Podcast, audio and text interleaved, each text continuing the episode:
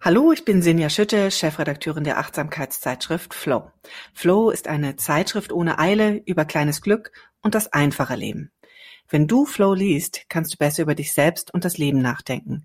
Du erfährst, wie Achtsamkeit dein Leben bereichert, wie Gleichgesinnte über die Themen denken, die dich auch bewegen und wie du eben dein Leben entschleunigen kannst.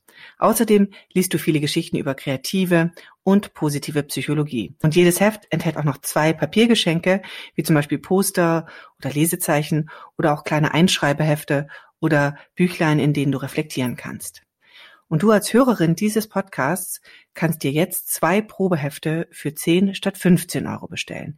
Geh einfach auf die Webseite flow-magazin.de backslash Glück und bestelle deine Flow-Hefte am besten gleich noch heute. Ja.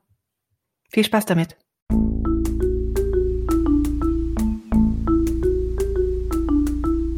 Verstehen, fühlen, glücklich sein mit Sinja Schütte und Boris Bornemann.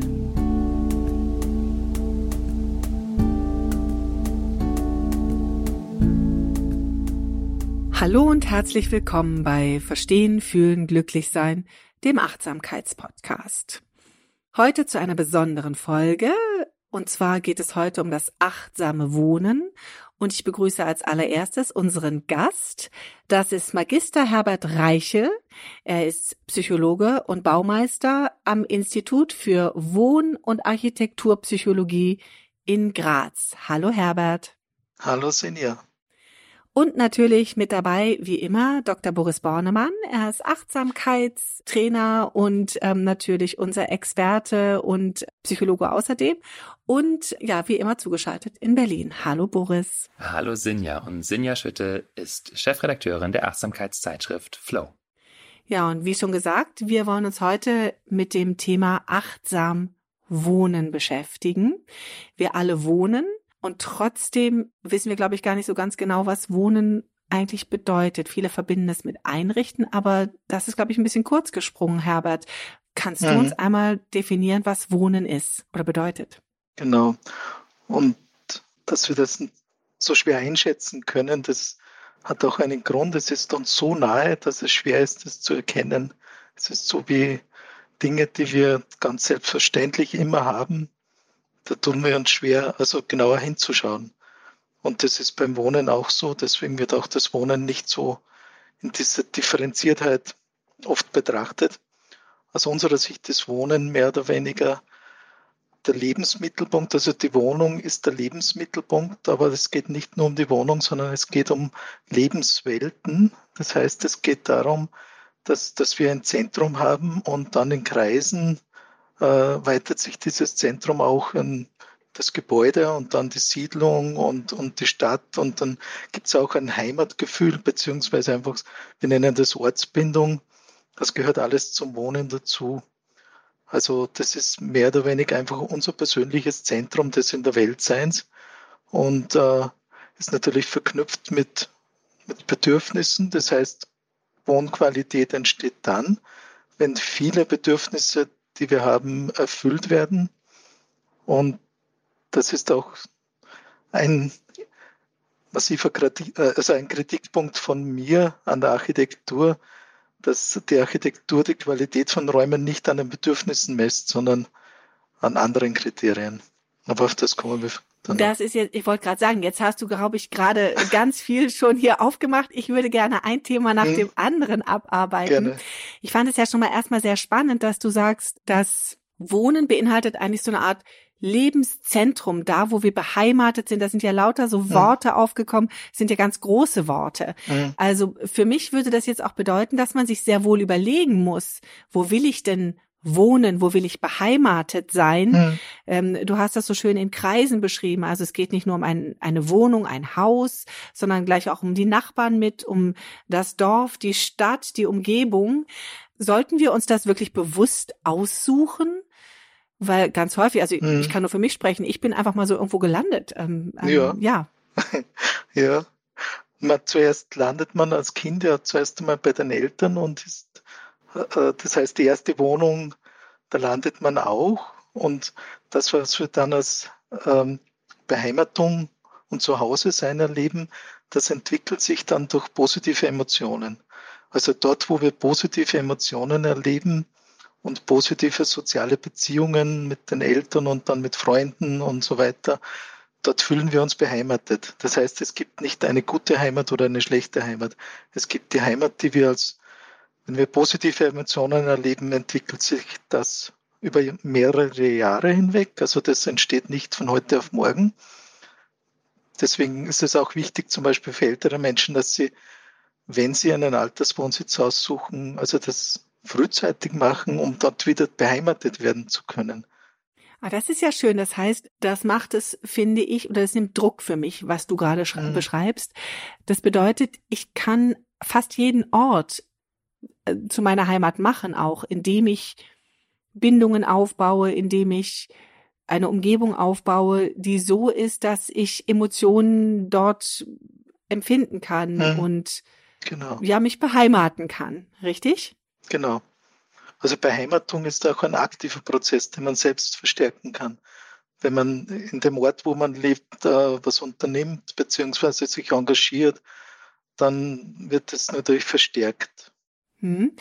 Das heißt, da kann ich aktiv mich beteiligen. Das ist ähm, ja erstmal eine Entlastung, weil es äh, mich nicht hilflos macht. Das mhm. ist ja schon sehr schön. Ne? Also das heißt, egal wo es mich hin verschlägt, ich habe die Möglichkeit, diesen Ort zu meiner Heimat zu machen. Du hast aber im zweiten Zug auch noch sehr schön ja auch von den Bedürfnissen gesprochen, mhm. die wir haben, wenn wir wohnen wollen, wenn wir uns beheimaten wollen, sage ich mal. Ich mag das Wort sehr gerne, das Beheimaten. Ja. Ähm, welche Bedürfnisse sind das denn? Ja, es sind im Grunde genommen alle wesentlichen Bedürfnisse, weil Bedürfnisse auch immer Raum brauchen und sozusagen unser Wohnen auch brauchen. Also Bedürfnis nach Beziehung, nach Nähe, nach Geborgenheit, nach Sicherheit und Schutz, aber auch das Bedürfnis, sich weiterentwickeln zu können und, und, und sich äh, aktiv zu sein, selbstbestimmt zu sein. Und ganz zentral auch das Bedürfnis, das ist auch in einer Umfrage, in einer Studie erwähnt, dass äh, Erholung und Regeneration ist das Bedürfnis, das die Menschen meistens an erster Stelle stellen. Also das Wohnen ist im Grunde genommen auch der Ort, wo wir wieder auftanken können und wo wir uns Kräfte sammeln können. Ja, und wenn du, wenn du das so sagst, dann erschließt sich mir und natürlich, ich denke auch unseren Zuhörerinnen, ähm, warum Boris diese Idee hatte, dass wir mal über das achtsame Wohnen sprechen, weil wenn du über, äh, über Bedürfnisse redest, Herbert, ähm, dann sehe ich auch, dass Boris schon ein bisschen äh, grinst und äh, nickt. Das ist ja auch das Thema wahrscheinlich, wo sich das Wohnen und die Achtsamkeit hm. ein bisschen die Hand reichen, richtig? Bestimmt. Also darüber hoffe ich jetzt ja auch noch mehr zu erfahren von, von Herbert. Ich fand das jetzt auch schon sehr schön, auch dieser Punkt, den du gesagt hast, Herbert, dass das so nah an uns dran ist, dass wir das häufig nicht erkennen.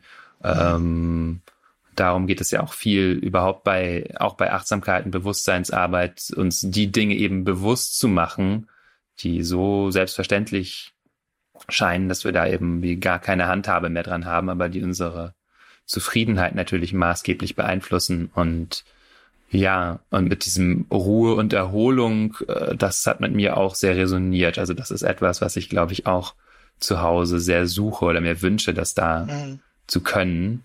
Und wo bei mir natürlich bedürfnismäßig auch gleich Glocken läuten. Da geht's auch irgendwie ums parasympathische Nervensystem, um Rest and Digest sozusagen. Mhm. Ähm, wenn ich hier mal die fragenden Rolle übernehmen darf, kannst du uns dazu noch mehr erzählen, ähm, wie wir das herausfinden, ob das überhaupt, ob mein Ort geeignet ist für Ruhe und Erholung, was da zustande zusammenkommen mhm. muss, damit ein Wohnort Ruhe und Erholung ermöglicht? Mhm. Ja, gerne. Also ich möchte vielleicht noch vorweg schicken, dass viele Gebäude eben einen Mangel haben an dieser Erholungsqualität und dass das ein Punkt ist, den man aber durchaus sehr gut auch wieder korrigieren kann. Und äh, ich möchte ein bisschen beschreiben, was auf der physiologischen Ebene passiert. Also wir Menschen brauchen ja Reize, wir brauchen positive Reize, nicht zu viel, aber auch nicht zu wenig. Also das ist vielleicht ein Punkt, der allgemein wenig bekannt ist. Also Reizüberflutung kennt jeder. Aber der Mangel an Reiz, das ist zum Beispiel, wenn man in, einer, in einem ganz weißen Raum wäre oder in einem einheitlich färbigen Raum. Also wenn der Reiz, die Reize fehlen, dann entsteht in uns Unruhe und genauso Stress, wie wenn es zu viele Reize sind. Wir brauchen so ein mittleres Maß an Reiz. Der Reizentzug, sage ich mal, in der Meditation ist ein anderes, ist ein anderes Thema, weil in der Meditation schaltet man ja auch die Reize aus, aber dann nähert man sich mit einer anderen ähm, Einstellung und beziehungsweise wirkt das auch anders. Aber in der Umgebung brauchen wir diese Reize, weil wenn die Reize fehlen, dann können wir die Umgebung nicht einschätzen, ob sie sicher ist. Und das ist ein zentraler Punkt. Wir brauchen das Gefühl, das ist ein Ort, der, der uns Sicherheit vermittelt. Und Sicherheit vermittelt uns alles das, was unser Überleben sichert und was unser Leben grundsätzlich auch bereichert. Also das wären dann zum Beispiel ein See, ein Bild von einem See. Da wissen wir, Wasser brauchen wir zum Überleben und das hat sich in uns evolutionär sehr stark eingebrannt. Oder vertraute Menschen, das sind Dinge, die uns Sicherheit geben und dadurch wird auch Erholung möglich. Also Erholung braucht quasi diese Sicherheit und das brauchen wir auch. Also Dinge, die aus der Natur kommen, sind nicht immer erholsam, weil es gibt auch eine bedrohliche Natur. Es gibt auch ein Unwetter, das heranzieht oder schroffe Felsen, wo wir uns verletzen können. Das heißt, wenn wir Naturbilder aufhängen, dann sollten das Dinge sein, die, Erhol die Überlebensressourcen, das wären Früchte, Bäume, Seen oder auch eine Lichtung oder ein Überblick, eine weitläufige Landschaft, die uns sozusagen die Sicherheit gibt. Wir sehen, wenn eine Gefahr auf uns zukommt. Also da steckt immer das Sicherheitsbedürfnis dahinter. Und dann gibt es eben die emotionale Reaktion auf diese Wahrnehmung, die entweder Stress oder Geborgenheit bedeutet. Also entweder können wir uns dann entspannen oder wir werden äh, aufgeregt und beginnen zu kämpfen oder zu fliehen. und äh, genau. Darf ich da nochmal einhaken? Ähm, ja. Mhm. Du sprichst von Natur. Ähm, also entweder, wenn ich jetzt nicht, wenn ich in einer Stadt lebe, dann hole ich mir das mit einem Bild, wenn ich dich richtig verstehe, nach Hause mhm. oder kann es mir mit einem Bild nach Hause holen. Mhm. Hat es denn auch was mit, mit Zimmerpflanzen zu tun? Also brauche ich auch die, die echte Pflanze im Raum oder reicht ja. das Bild? Es gibt sehr viele Möglichkeiten. Also Bilder sind eine gute Möglichkeit, Pflanzen natürlich auch. Pflanzen haben natürlich dann auch noch Duftstoffe und, und äh, sind auch kann man auch angreifen. Also äh, je mehr Sinnesqualitäten einbezogen werden, umso besser. Also ich würde Pflanzen auf alle Fälle auch einen hohen Stellenwert beimessen. Ähm, was da aber du brauchst, das entscheidest dann du. Also was sich für dich gut anfühlt, wenn die Pflanzen das, den Raum vielleicht zu eng machen oder wenn das nicht passt oder du auch keine Zeit hast, die Pflanzen zu pflegen, dann, dann wären es vielleicht andere Dinge. Auch die Farben kann man noch natürlichen Farben auswählen. Und vielleicht eine Zutat wären ja auch noch Materialien. Mhm. Wir haben hier, glaube ich, in der Folge zur Natur auch mal so über Materialien gesprochen. Ich erinnere mich an so japanische Studien, die Wirkungen von, ich glaube, Zedernholz unter anderem mhm. zeigen. Kannst du dazu vielleicht noch was sagen, welche mhm. Effekte diese Naturmaterialien auch haben mhm. können auf uns? Ich greife vielleicht noch ein bisschen weiter. Also das gibt in, Japan dieses Waldbaden, was bei uns jetzt auch immer populärer wird. Da gibt es auch schon Ausbildungen dazu. Und das bedeutet ein Spaziergang im Wald. Da nimmt man die Natur mit allen Sinnen wahr und eben auch die Geruchsstoffe, also die Terpene, die nachweislich auch Krebs ähm, oder schwere Krankheiten oder Krebszellen äh, abtöten können. Und äh, Genau. Materialien sind auch deswegen sehr, sehr wichtig, weil sie uns auch wieder ein Sicherheitsgefühl geben können. Zum Beispiel harte und spitze Materialien oder raue Oberflächen. Da haben wir das Gefühl, wir könnten uns verletzen. Und das macht natürlich dann Stress. Und wenn wir aber weiche Materialien haben und äh, ja, im Wohnen sollten diese nicht fehlen. Leider ist bei vielen äh, designten Häusern dann fehlen diese weichen Materialien, da gibt es dann keine Vorhänge mehr und da gibt es dann keine, äh, da gibt es dann vielleicht eine graue Ledersofa und einen harten Boden. Also diese weichen Materialien, die sind einfach sehr essentiell, vor allem auch für Kinder, aber auch für Menschen, die vielleicht krank sind. Also Menschen, die krank sind, haben ein größeres Sicherheitsbedürfnis, weil sie einfach verletzbarer sind. Und äh, diese Dinge sind, das Problem besteht darin, meistens werden Gestaltung und Planungen von Menschen im mittleren Lebensalter gemacht, die sich dann aber nicht an die Kindheit erinnern und auch nicht an das Alter vorausdenken. Und dann werden eigentlich nach den Bedürfnissen von Erwachsenen, die vielleicht gerade stark im Berufsleben integriert sind und sehr dynamisch sind, da gehen aber dann diese Bedürfnisse, diese leisen Bedürfnisse unter. Also diese Bedürfnisse nach Weichheit, nach, nach Farben, die, die beruhigen und, und äh, nach weichen Stoffen und solche Dinge. Jetzt verstehe ich endlich, warum meine Tochter immer ein, eine Kissenlandschaft um sich herum haben möchte. Ja. Ja, und ähm, das ist das wahrscheinlich, wo es dann immer auseinandergeht, wenn die Eltern sagen, räum dein Zimmer auf und das Kind sagt, ach, es kann hier gar nicht muckschelig genug sein und ich mhm. baue mir eine Höhle und ähm, wenn es uns zu voll wird, weil unser Leben zu voll ist, möchte das Kind gerne seine Ecken haben. Mhm. Ist das sowas? Also kann man das so ein bisschen so nach den Unterschieden, sind das die unterschiedlichen Bedürfnisse ein bisschen beschrieben? Ja, die, also Kinder haben grundsätzlich immer sehr stark das Bedürfnis nach äh, Verstecken zu bauen, also Verstecke bauen, Höhle bauen und so. Das ist einmal das Schutzbedürfnis. Da geht es sehr stark auch um, um die Reize. Also dass nicht, dass man sich vor Reizen abschließt. Und Kinder wollen aber zum Beispiel nicht, ähm, wollen ein Versteck vielleicht im Gemeinschaftsbereich haben und sie wollen dann auch mitbekommen, was die Eltern machen. Also sie wollen dann nicht alleine sein. Also bei Verstecken geht es nicht ums Alleine sein, sondern um einen gewissen Schutz. Und die unterschiedlichen Bedürfnisse sind natürlich bei Kindern, wenn man sich das vergegenwärtigt, kleine Kinder haben ja enorm viel Schutzbedürfnis und, und, äh, und kaum ein Privatheitsbedürfnis. Und bei Jugendlichen kehrt sich das ins Gegenteil um. Die haben ein sehr, sehr großes Privatheitsbedürfnis. Und das ist sehr, sehr spannend, das in, innerhalb von 10, 12, 15 Jahren zu beobachten, wie sich die Bedürfnisse dann ganz krass ändern. Und deswegen ist es wichtig, dass man bei jeder Planung immer alle Bedürfnisse reflektiert. Weil meistens sind, wenn man für sich auch was einrichtet oder plant, meistens dominiert eins oder zwei Bedürfnisse. Und wenn man aber nicht daran denkt, dass sich die Bedürfnisse dann ändern können, dann, dann plant man an den zukünftigen Bedürfnissen vorbei. Wie stelle ich denn jetzt fest, das ist jetzt meine Frage an euch beide, wie finde ich denn meine Bedürfnisse heraus?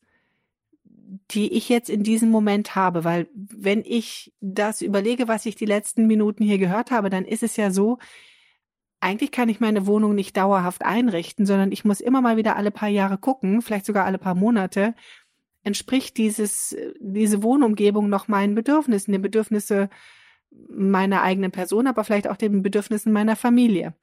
Also an euch beide gerichtet, wie stelle ich meine Bedürfnisse oder wie erkenne ich meine Bedürfnisse? Boris. Ähm, ich bin sicher, dass Herbert dazu noch viel mehr sagen kann in Bezug aufs Wohnen. Und ich nehme an, dass das, was du gesagt hast, auch irgendwo stimmt, dass ich mich immer mal wieder fragen muss, ob die Umgebung, in der ich bin, meinen Bedürfnissen eigentlich noch entspricht. Das äh, gilt ja nicht nur fürs Wohnen, sondern auch für meine berufliche Situation, meine Freundschaften, meine Beziehungssituation. Es ist ja gut, immer wieder auch mal einzuchecken. Und wie finde ich das raus? Hm, ein gutes Eintrittsportal sind immer unsere Gefühle, können uns ja klar machen, dass jedes Gefühl aus einem Bedürfnis entspringt sozusagen. Also wenn ich irgendwie frustriert bin oder gelangweilt oder wütend, dann steckt da ein Bedürfnis hinter.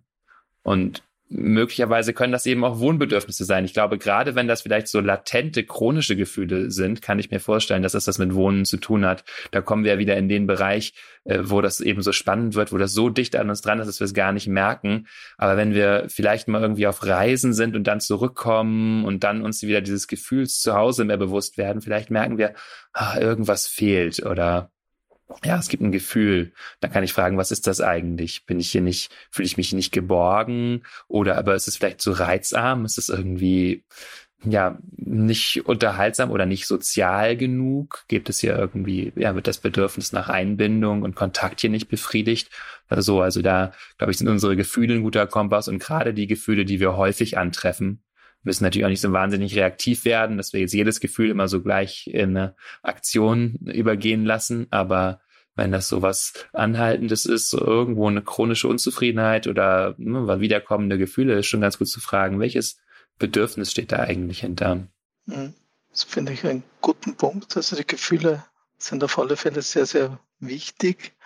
Ähm, von unserer Arbeitsweise ist es auch so, dass wir einen kognitiven Zugang und einen emotionalen Zugang zu Bedürfnissen haben. Also kognitiv wäre mehr oder weniger, dass ich eine in einer Checkliste überprüfe, ob alle Bedürfnisse, die es gibt, auch erfüllt sein würden. Und emotional heißt das ganz einfach, dass ich mit bestimmten Übungen, eben auch Achtsamkeit, äh, dann auf eine emotionale Ebene komme und dann die Gefühle erkenne, wie wirkt etwas auf mich und was tut mir gut. Und deshalb. Wollen wir mal bei der hm? kognitiven Liste anfangen? Was steht denn auf so einer kognitiven Liste drauf, welche Bedürfnisse erfüllt werden müssen? Es zum Beispiel, wenn man eine Sitzecke einrichtet, dann ist die Frage, sollte eine Wand im Rücken sein oder nicht? Und, und äh, die meisten werden dann sagen, ja, eine Wand im Rücken. Aber gebaut oder eingerichtet wird es oft anders. Das heißt, man ist dann an, an optischen Dingen orientiert, wenn man das so sieht und das lässt sich gut fotografieren. Eine Sitzecke vor, vor einer großen Glasfront. Schaut wahrscheinlich gut aus, architektonisch, aber es entspricht nicht den Bedürfnissen. Und solche Dinge kann man dann wirklich ins Detail auch abchecken. Wenn das so gestaltet ist, entspricht das dann diesem Bedürfnis. Und das, da sollte man wirklich auch ins Detail gehen. Also nicht einfach nur sagen, Sicherheitsbedürfnis steckt dann dahinter natürlich. Aber dann gibt es eben, es gibt die Bedürfnisse und es gibt dann äh, die Gestaltungskriterien, also die sich dann daraus ableiten. Das heißt, die, die Sitzecke sollte in, wirklich in einer Ecke sein oder vielleicht in einer Nische. Und habt ihr richtig solche Listen? Kann man die irgendwo einsehen oder muss man sich die erarbeiten? Die gibt es ja. Also je nach, je nach Fragestellung arbeiten wir mit Listen oder eher auf der emotionalen Ebene. Heute sind wir eher auf der emotionalen Ebene und äh, da erkläre ich vielleicht, wie wir da also auch mit der Achtsamkeit arbeiten. Genau. Also das wäre mhm. toll. Also das wäre ja der zweite Punkt, wo du gesagt hast, dann muss man das nochmal emotional genau. abprüfen. Mhm. Ne? Genau. genau.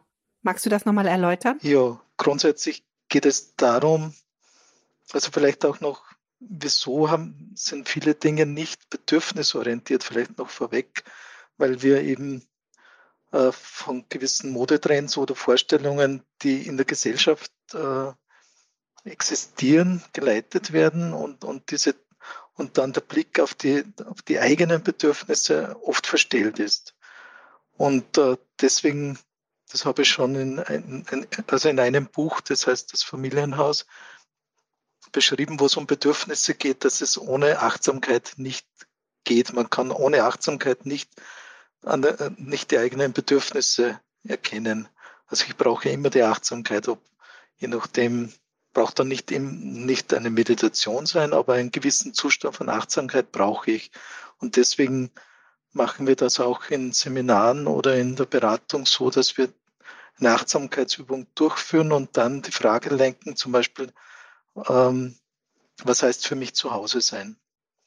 Und dann in diesem achtsamen Zustand spürt man und merkt man mehr, was das wirklich, was das die Dinge sind, die zu Hause sein ausmachen für mich. Also ganz einfach das Spüren zu schärfen. Und das geht es im Wesentlichen, dass man offener dafür wird, für die eigenen inneren Impulse und die dann auch benennen kann. Das heißt, die Bedürfnisse erkennen und dann auch erkennen, was brauche ich dann im Raum. Das heißt, achtsam Bedürfnisse erkennen und achtsam den Raum gestalten. Das heißt, wenn ich setze, also wenn ich das jetzt zu Hause für mich anwenden möchte, mhm. würde ich hingehen und mich vielleicht in mein Wohnzimmer setzen und mal die Augen schließen und den Raum einfach auf mich wirken lassen und mich dann mal fragen, fühlt sich das an wie zu Hause und ist und wäre das so eine Übung? Wäre so eine Übung. Also den Raum wirken zu lassen, ist auf alle Fälle eine ganz wichtige Übung. Das habe ich jetzt noch nicht erwähnt, aber das hast du jetzt ergänzt. Das ist ein ganz wichtiger Punkt, wenn man schon wo wohnt, äh, zu spüren, welche Dinge tun mir gut, welche vielleicht auch gibt es Dinge, die mich beunruhigen, gibt es Dinge, die, die irgendwie ein Symbol sind für irgendetwas Negatives, die meine Gedanken dann auch in diese Richtung lenken. Oder gibt es einfach Dinge, die aufgrund der, wie ich schon gesagt habe, harte Oberflächen, die, wo vielleicht Verletzungsgefahr wäre. Und das mit einem achtsamen Zustand den Raum so wirken zu lassen, dann erkennt man es einfach klarer. Das finde ich ganz, äh, ganz schön, wo du das sagst mit den harten und weichen Oberflächen und den Raum wirken lassen. Wenn ich überlege, was dann ja auf einen wirkt, wenn man in einem Raum ist, sind es ja auch häufig die Farben mhm. und auch sowas wie Licht. Mhm. Das wären auch nochmal Themen, die ich dich gerne nochmal fragen würde intuitiv zum Beispiel, wenn ich etwas wählen muss für oder wenn ich ein Accessoire wähle für mich zu Hause, dann greife ich ganz häufig, habe ich festgestellt, entweder nach Holzdingen, mhm. die aus Holz sind. Ich lebe in einer Stadt, vielleicht mhm. ist das auch so ein Bedürfnis nach, nach Natur. Aber dann habe ich festgestellt, ganz intuitiv greife ich auch immer nach grünlichen Dingen mhm. und nach gelblichen Dingen. Mhm. Also erstaunlicherweise blau scheidet bei mir total aus. Mhm. Es ist immer grün und gelb. Mhm. Jetzt ist, könnte, ich, ich will gar nicht, dass du mich analysierst, aber ich glaube, das ist relativ typisch, dass man nach grün greift. Ähm, mhm. Du, wir hatten so ein bisschen im Vorgespräch, da sagtest du, grün ist eine gute Farbe. Magst du das nochmal erläutern? Genau. Also wenn es um Erholung und, und Entspannung geht, ist Blau eigentlich die Farbe der Entspannung. Also Farbe, also Blau vom Nervensystem würde Blau am meisten die Entspannung fördern und Rot am meisten sozusagen die, die Aktivität fördern. Nur Blau ist sehr kalt und wir fühlen uns in kalten äh, Räumen nicht wohl. Das heißt, wir brauchen Behaglichkeit und Geborgenheit und die kommt eben mit dieser Wärme von Gelb dazu. Das heißt, eine Empfehlung von mir für erholsame Räume ist eigentlich dieses warme Grün. Das heißt, das Grün, das wir sehen, wenn, wenn die Sonne durch ein Blätterdach scheint, wo dann ganz zartes, warmes Grün zum Vorschein kommt. Also nicht so ein dunkles Grün wie von einem Nadelwald. Und ein Nadelwald ist auch sehr dicht und eher bedrohlich. Außer dieses offene und wo das Licht durchkommt. Dieses Grün ist sehr, sehr wohltuend. Also da hast du sich. So ein Frühlingsgrün, so ein Maigrün genau. eigentlich. Ja, ne? genau. Ja, schön. Das Licht hat natürlich auch eine große Bedeutung. Also das Tageslicht ist eigentlich ein relativ kühles Licht. Und äh, es ist so, am Morgen ist das Licht kühler als am Abend. Also das Licht, äh, also am Morgen ist es wärmer als zu Mittag, am Mittag ist es am kühlsten. Und zum Abend wird es wärmer. Das heißt, zum Abend ist es auch der natürliche Zyklus, von Aktivität und wieder Entspannung. Also am Abend haben wir ein wärmeres Licht zum Entspannen und das sollten wir auch in den Räumen berücksichtigen. Und äh, üblicherweise haben wir in Wohnräumen äh, 2700 Kelvin. Das ist so diese Einheit, mit der man die Lichtfarbe misst. Und das ist ein warmweißes Licht. Das ist grundsätzlich okay. Für tiefere Entspannung oder auch für mehr Behaglichkeit kann man, gibt es aber auch Licht, äh, das noch viel weniger, also noch viel wärmer ist. Zum Beispiel kann man Kerzenschein gut imitieren. Und äh, das kommt dann auch so aus, aus unserer Geschichte, das, das Feuer, wo, wo die Sippe zusammengesessen ist. Äh, dieses Feuer ist einfach auch Schutz und Geborgenheit und Entspannung. Und das zu imitieren, wenn man also eine Glühbirne hat ein sehr schönes warmes Licht, das auch die, das Spektrum des Tageslicht gut wiedergibt und trotzdem sehr, sehr warm ist. Aber man kann mit den LED-Lampen kann man sehr viel imitieren. Also man kann, da gibt es mit der LED-Technologie haben wir die Möglichkeit, ganz unterschiedliche Stimmungen zu erzeugen und das sollte man auch nutzen. Es gibt auch Lampen, wo man kühles und, und warmes Licht dimmen kann. Das heißt dann nicht in der Lichtstärke, sondern in der Lichtfarbe. Zum Beispiel im Büro braucht man eher ein kühleres Licht zur Konzentration. Wenn man aber zwischendurch einmal ein Gespräch ein, ein führt oder einfach äh, Verhandlungen oder, oder irgendwie ein, eine Besprechung, dann braucht man wieder ein wärmeres Licht, weil kühles Licht eher ein bisschen aggressiv auch macht und, und warmes Licht eher uns offen für andere Menschen. Also es wirkt sich auf Kommunikation aus. Das, und auf Kreativität und auf auch. Ne? Kreativität. Ne? Ich glaube, du hast sogar erzählt, dass es da sogar auch eine Studie zu gibt, oder? Könntest du dich vielleicht genau. nochmal erwähnen, weil wir, ich zumindest immer sehr gerne Studien höre. Ja, gerne. Also die Studie heißt jetzt übersetzt in einem anderen Licht betrachtet, was darum geht, dass Menschen, die ähm, sehr dominant sind, äh, beziehungsweise es geht darum, äh, wie wirkt sich die Lichtfarbe auf Kooperationsbereitschaft aus und, und Offenheit für andere. Da hat man herausgefunden, dass bei Menschen, die sowieso schon kooperativ sind, sich das nicht stark auswirkt. Aber bei Menschen, die sehr dominant sind, wirkt sich das stärker aus. Das heißt, wenn ich mit einem dominanten Menschen zu tun habe, ist es gut, wenn ich auch ein, ein warmes Licht im Raum habe, weil das einfach auch besänftigt. Also, also schön die Kerze anzünden, wenn ich mit dem Chef rede. Ja, die Kerze oder, oder einfach ein sehr warmes Licht, genau. Ah, spannend, ja. Das ist schön. Ich erinnere mich, über die Kerzen haben wir auch viel geredet, als wir hier über Hügel ja, genau. geredet haben. Also ich glaube, das Kerzenlicht mhm. ist, äh, glaube ich, Absolut. immer eine gute Idee. Genau. Und ähm, aber sehr, sehr spannend auch die die Zusammenhänge zwischen den Farben und dem Licht. Mhm. Boris, du wolltest vorhin noch etwas ergänzen. Ich wollte vorhin noch so eine Frage stellen. Und zwar, Herbert, hast du immer geredet von dem Gefühl zu Hause mhm. zu sein oder darüber haben wir viel gesprochen. Darum mhm. geht es ja irgendwie, dass wir uns fragen, fühle ich mich hier denn wirklich zu Hause und was bedeutet das denn eigentlich für mich? Und das klingt für mich als Achtsamkeitslehrender natürlich auch nach dem, was wir ohnehin vielleicht kultivieren mhm. wollen in unserem Leben, das Gefühl, zu Hause zu sein, in der Welt bei uns zu Hause mhm. zu sein. Und von daher möchte ich gerne nochmal so diesen Bogen schlagen, ob es denn Erkenntnisse dazu gibt, ob uns die Wohnumgebung, die Einrichtung auch dabei unterstützt, achtsamer zu sein oder mehr bei uns mhm. zu sein, mehr mit unseren Gefühlen in Kontakt zu kommen, ähm, auf eine erfüllendere Art zu meditieren mhm. und so weiter. Gibt es, da gibt es einige Dinge, die man beachten kann. Also einiges haben wir schon angesprochen, also das Licht und die Farben zum Beispiel. Aber auch, ähm, da gibt es eine Studie, wo man untersucht hat, wie wirkt sich die Achtsamkeitsmeditation oder wie verändert sich die Wirkung der Achtsamkeitsmeditation oder Achtsamkeitsübung nach Kabat-Zinn war das, ähm, auf wie wirkt sich der Raum aus auf die auf das Ergebnis dieser Meditation. Wie tief ist dann diese Achtsamkeitsübung, beziehungsweise auch Stressparameter oder, oder Angst- oder Depressionswerte. Und da hat man festgestellt, wenn in einem Raum ein großflächiges Naturbild angebracht ist, dann wirkt die Meditation tiefer. Also die Achtsamkeit ist dann tiefer, die Werte für Ängste sind weniger und, und die Werte für Depression genauso. Und die Werte für positive Emotionen wie Freude und so sind dann, waren stärker. Das heißt, die Achtsamkeitsmeditation ist ganz einfach ein Stück weit verstärkt worden.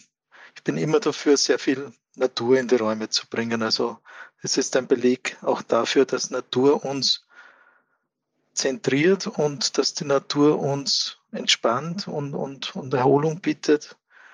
Und in den Räumen darauf zu verzichten, wäre einfach ein großer Fehler. Und ja, vielleicht auch eine Inspiration dafür, sich den Platz, an dem hm. wir meditieren, schon bereits achtsam auszuwählen in einer Weise, dass der mh, mm, ja wohltuend ist, dass es da vielleicht Naturmaterialien gibt.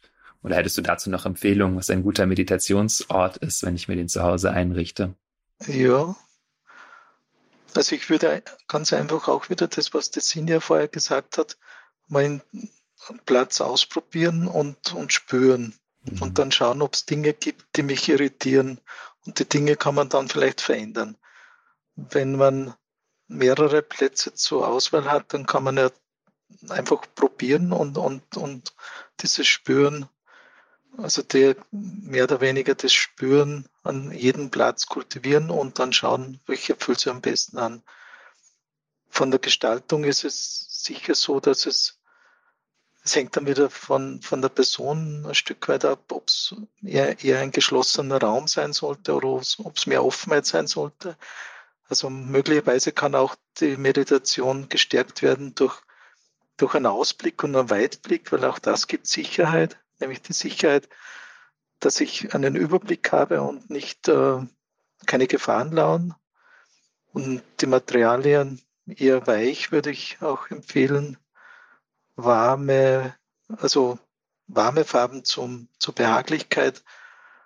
Holz ist immer gut, also Holz ist einfach, das bringt eine größere Fläche Holz bringt einfach sehr viel Natur und, und diese Strukturen der Natur. Deckt sich ja mit dem, was ich so vor Augen habe, wenn ich an die großen mhm. Yogis denke. Da gibt es Weitblick, wenn wir im Himalaya sitzen und über die Berge schauen. Und da gibt es natürlich ganz viel Natur drumherum oder da gibt es Holz in den mhm. thailändischen Waldtraditionen. Ähm, sowas kann man sich vielleicht zu Hause auch ein bisschen bauen, wenn wir einen mhm. Meditationsort auswählen.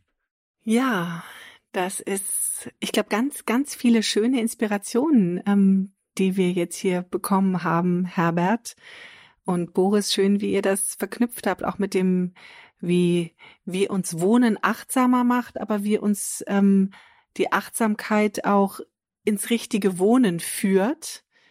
Ich würde jetzt sagen, dass wir an einem Punkt sind, ähm, wo wir ganz achtsam erstmal ähm, zum Ende kommen können. Herbert, haben wir noch irgendwas ganz Wesentliches vergessen, was du unseren HörerInnen noch mitgeben möchtest? Und Boris, vielleicht auch du noch irgendwas, was du noch dringend mitgeben möchtest? Vielleicht ist es für die Hörenden noch ganz interessant zu wissen, dass Herbert auch nicht aus einer naiven Perspektive spricht, was Achtsamkeit angeht, sondern auch seit, ich glaube, 30 Jahren oder so sich mhm. mit dem Thema beschäftigt, oder? Vielleicht ist das genau. nochmal schön. Kannst willst du dazu noch was sagen, was ja. dein Zugang dazu ist? Also ich habe ähm, mich im Studium schon mit Meditation und transpersonaler Psychologie beschäftigt und äh, eine Diplomarbeit geschrieben, die heißt äh, die Bedeutung meditativer Bewusstseinslagen für die Psychotherapie. Also wie kann Meditation die Psychotherapie unterstützen? War eher eine theoretische Arbeit, die sich auf zum Beispiel die Arbeiten auf, von Ken Wilber äh, gestützt hat. Damals hat es noch wenig Forschung dazu gegeben. Momentan, also zwischenzeitlich sind da sehr, sehr viele Forschungen dazu bekannt worden. Genau. Das ist so ein persönlicher Hintergrund auch, wieso ich meine beiden Leidenschaften auch so verknüpfe. Und dazu gibt es auch äh, im Juni dann ein Seminar, wo wir mit Achtsamkeit und dem Ziel, sozusagen die eigene Wohn, das eigene Wohnumfeld und die eigene Wohnung so zu gestalten, dass, dass sie einem gut tut und die Bedürfnisse, vor allem so dieses Erholungssicherheitsbedürfnis auch erfüllt sind. Super. Also genau, wer sich dafür interessiert, wir tun den Link dazu sicher in die Show Notes zu diesem Seminar. Und ähm, Bevor Sinja bestimmt noch etwas Gutes Zusammenfassendes sagt, möchte ich mich ganz herzlich dafür bedanken, Herbert, dass du da warst. Und ich glaube, das, was du gerade gesagt hast, nämlich, dass du da zwei Leidenschaften zusammenbringst, nämlich Psychologie und Architektur, mhm. Wohnen und dass das Ganze unter dem Dach der Achtsamkeit auch verbunden wird. Das war sehr, sehr spürbar und erfahrbar und ja, hat, war für mich eine, eine gute Erfahrung, möchte ich erstmal sagen, dieser, dieses Gespräch. Also es geht ja immer um die ja. Erfahrung. Und da war, waren diese beiden Ebenen gut zu spüren. Also ich glaube, unter diesem Stichwort zu Hause sein, bei sich zu Hause sein, in jedem Sinne. Ja, ich möchte mir auch sehr herzlich bedanken, dass ich, dass ihr mich eingeladen habt, diese, diese Verknüpfung auch darstellen kann. Also das ist für mich wirklich ein, äh, ein Herzensthema. Und deswegen habe ich auch die Einladung beziehungsweise bei euch das zu machen als sehr, äh, wohltuend erlebt, weil ich das Gefühl habe, auch bei euch ist das ein Herzensthema und da kommen gute Dinge dann zusammen. Absolut. Man merkt, dass es ähm, ein Herzensthema für dich ist und ähm, für dich auch, Boris. Und ähm, sehr schön, dass wir diese Inspirationen mitnehmen dürfen. Ich habe sehr viel gelernt heute. Ich habe erstmal mitgenommen, wirklich zu erspüren, was sind denn meine Bedürfnisse, wenn ich wohne. Und zwar nicht nur unmittelbar auf Möbel zu gucken, sondern auch ein bisschen auf die Umgebung drumherum. Und dass es ähm, eigentlich ganz einfach ist, weil ich mich wirklich auch in den Raum setzen kann und einmal spüren kann. Mhm. Ich danke dir auch für die Inspirationen. Ähm, das sind ja so ganz Kleinigkeiten mit den Farben, auf die Farben zu achten, dass es warme Farben sind, dass es Farben sind, die mich begleiten, auch wenn sie mich beruhigen sollen, dass Blau vielleicht etwas zu kühl ist mhm. und ich dann doch lieber in ein warmes Grün gehe. Ähm, genauso wie mit Materialien zu spielen, ähm, dass unser unterbewusstes Gefühl nach Kuscheligkeit, sage ich jetzt mal, nach, nach weicher Materialität, nach ähm, Geborgenheit, auch wenn ich darüber nachdenke, wo soll mein Sofa stehen. Ja, das ist ein, ein Bedürfnis, Schutz im Rücken zu haben und darauf auch zu hören und ja, da in sich hineinzuhorchen. Und ähm, da haben Boris und ich ja schon über viele Folgen hinweg immer wieder ähm, Meditationsübungen vorgestellt, wie man dann auch genau dieses in sich hineinspüren gut mal machen kann. Und auch schön der Gedanke, das Thema Natur nochmal wieder stärker für sich selber zu durchdenken und zu überlegen, wie kann ich das in meine, in meine Wohnsituation mit einbeziehen. Ja. Du sprachst von Fotografien, von, von Bildern, aber auch von Pflanzen, die man ganz konkret sich in die Wohnung hineinholt, um dann eben das Stück Natur bei sich zu spüren. Ja, und am Ende mit aller Natur, mit allen Farben, mit einem richtigen Licht und mit dem besseren Verständnis dafür, welche Bedürfnisse man wirklich hat, wird das Zuhause ein wirkliches Zuhause. Und der, wie hast du es so schön genannt, der Mittelpunkt, der Lebensmittelpunkt, mhm. bei dem man nicht nur wohnt, sondern viel mehr als das tut, lebt und zu Hause ist. Ja. Danke, Sinja. Ja? Hm. Da kann man immer nichts mehr hinzufügen, wenn Sinja das so schön zusammenfasst. Äh, Bestimmt. Vielen Dank. Dann sage ich ja, vielen Dank. Äh, Wunder, ich freue mich immer, wenn ich es richtig verstanden habe. Ja, absolut. Vielen Dank euch beiden, dass ihr heute dabei wart und dass wir hier in unserer kleinen digitalen WG sozusagen ähm, darüber sprechen konnten, wie man achtsam wohnt und äh, wie das Wohnen unsere Achtsamkeit ähm, verstärken kann. Ich sag euch da draußen vielen Dank, dass ihr uns zugehört habt. Und wir freuen uns natürlich immer, wenn ihr uns schreibt unter mail at podcast at balloonapp.de könnt ihr uns gerne Fragen und Anregungen schicken. Und wir freuen uns natürlich auch, wenn ihr uns kleine Sternchen gebt in der Podcast-App von Apple oder jetzt auch ganz neu bei Spotify, weil je mehr Menschen unseren Podcast finden, desto mehr Menschen werden ein bisschen achtsamer leben und ab heute auch ein bisschen achtsamer wohnen. Danke fürs Zuhören. Danke, dass ihr hier wart. Ein besonderer Dank an dich, Herbert. Und jetzt erstmal einen, eine gute Zeit und ähm, ein schönes Zuhause wohnen. Tschüss. Tschüss. Tschüss.